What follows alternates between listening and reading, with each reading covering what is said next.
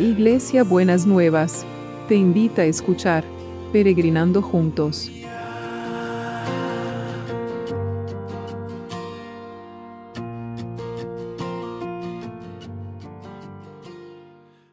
Buenos días, mis peregrinos y peregrinas. ¿Cómo andamos para empezar este miércoles, ya mitad de la semana? Bueno, qué lindo ir transcurriendo las semanas tomando de la mano de Dios. Y estamos con este, este tema de, de los de los proverbios y eh, muchas veces los proverbios eh, nos ayudan a moldear el carácter, ¿no es cierto? Y a tener en cuenta nuestras reacciones, a ver cómo, nos, cómo funcionamos con los otros, ¿no es cierto?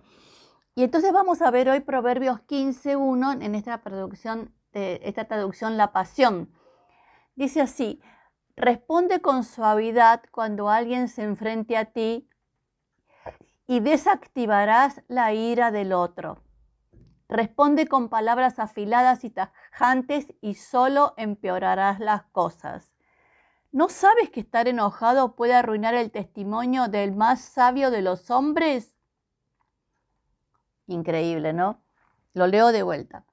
Responde con suavidad cuando alguien se enfrente a ti y desactivarás la ira del otro. Responde con palabras afiladas y tajantes, solo empeorará las cosas. ¿No sabes que estar enojado puede arruinar el testimonio del más sabio de los hombres? Entonces, ¿cómo respondemos? ¿Cómo respondemos frente a, a las cosas que los demás nos dicen? Responder con suavidad cuando alguien se enfrente a ti y desactivarás la ira del otro. Lo desarma, lo deshace. La persona que grita espera que uno le grite y cuando uno no le grita y le habla bien, lo desarma. y eso es la mejor estrategia. ¿no? Entonces dice, ¿no sabes que estar enojado puede arruinar el testimonio del más sabio de los hombres? Porque cuando uno está enojado y reacciona enojadamente, entonces ahí la forma oculta el contenido y lo que dice puede tener toda la razón del mundo, pero la forma anula la verdad que está teniendo cuando está hablando. Así que fíjese y tenga en cuenta cuáles son sus formas de reaccionar cuando alguien lo enfrenta o cuando alguien le cuestiona o cuando alguien le dice algo. Para poder calmar, la, no, no, encender la llama, sino con, con suavidad desactivamos la ira del otro, lo desarmamos. Esa tendría que ser la estrategia. Así que Señor, ayúdanos a poder responder con suavidad para desactivar la, la ira del otro. Y también, Señor, que solo estemos enojados por las razones justas, pero que eso no arruine nuestro testimonio, que podamos marcar el enojo bien, sin necesidad de violencia ni agresión. Y te damos gracias, Señor, en el nombre de Jesús, en el nombre de Jesús. Y seguimos orando por todas las necesidades, por las necesidades físicas, oramos por los enfermos, Señor, Oramos porque para que realmente eh, tu mano de poder esté con cada uno y cada una, Señor, que estés deshaciendo toda obra de enfermedad, estés deshaciendo toda obra del mal que quiere venir a traer enfermedad, angustia, tristeza, Señor.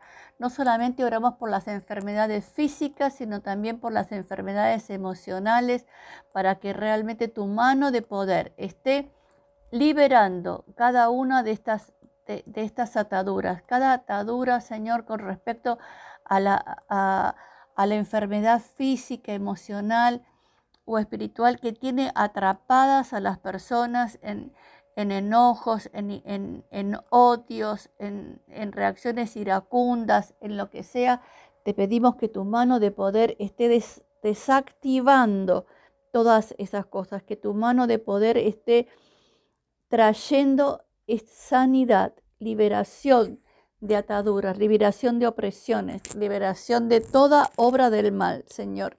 Y que esa paz que sobrepasa todo entendimiento deshaga toda obra de violencia, de desorden que quiera traer caos en la vida de las personas, sea física, emocional o espiritual, en el nombre de Jesús. Y también oramos por eh, los que, el equipo de salud. Que tu mano de poder esté sobre el equipo de salud, que tu mano de poder esté sobre cada uno y cada una, protegiendo, cuidando, fortaleciendo y sosteniendo.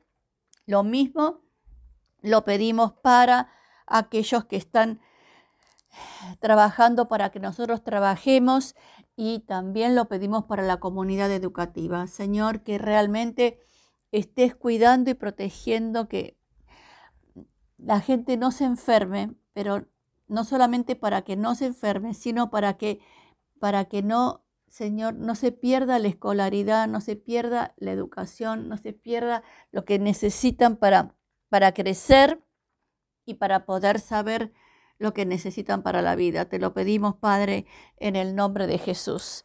Y seguimos orando por el trabajo. No nos vamos a cansar de orar ni por el trabajo ni por la economía, que vos estés moviendo los puestos de trabajo, estés generando insumos, que estés generando una movilización en todo lo que es la economía y las fuentes de producción para que sean necesarios más puestos de trabajo, que se empiece a articular toda la maquinaria industrial, económica, de todos los sectores de, la, de, la, de, un país, Señor, para activar todo lo que estuvo desactivado y todo lo que estuvo como más paralizado durante el tiempo de la pandemia y te damos gracias, te damos muchas gracias. Y también oramos por los juicios, los juicios, todo lo que son litigios entre las personas, ya sea en los tribunales, en los consorcios. Oramos sobre todo porque el problema que tiene Silvana en su consorcio, que ponga, Señor, hagas un milagro en ese consorcio, que le reconozcan sus derechos y que ella pueda tener una vida más tranquila, Padre, en el nombre de Jesús, en el nombre de Jesús. Y Señor, seguimos orando por los milagros inmobiliarios. Sí, Señor, hay un señor creo que se llama Marcos que necesita un milagro inmobiliario por su trabajo, que necesita vender una propiedad y mudarse a otro lugar por razones laborales que estés movilizando toda esa situación. Y también por aquellos que están necesitando, Señor, porque no quieren perder oportunidades que se les van a presentar, que estés liberando tu bendición y estés soltando tu bendición sobre cada uno y sobre cada una. Y te damos gracias, te damos muchas gracias en el nombre de Jesús. Y también, Señor, queremos dar el abrazo de hoy el abrazo de hoy. ¿Cómo viene el abrazo de hoy? Bueno, el abrazo de hoy dice, es el abrazo cuando usted recibe el abrazo del Señor, esto le va a decir usted al Señor en el día de hoy. Antes de amanecer me levanto para pedirte ayuda. He puesto mi esperanza en tu promesa. Antes del anochecer mis ojos están velando para meditar en tus promesas. Mire qué lindo, precioso, ¿no es cierto? Antes de amanecer me levanto a pedirte ayuda. He puesto mi esperanza en tus promesas. Antes del anochecer, mis ojos ya están puestos, ya están velando para meditar en tu promesa. Precioso, precioso, precioso este abrazo. Así que besito enorme, nos vemos mañana jueves. Que el Señor los re que te bendiga, que tengan un miércoles bendecido por el Señor.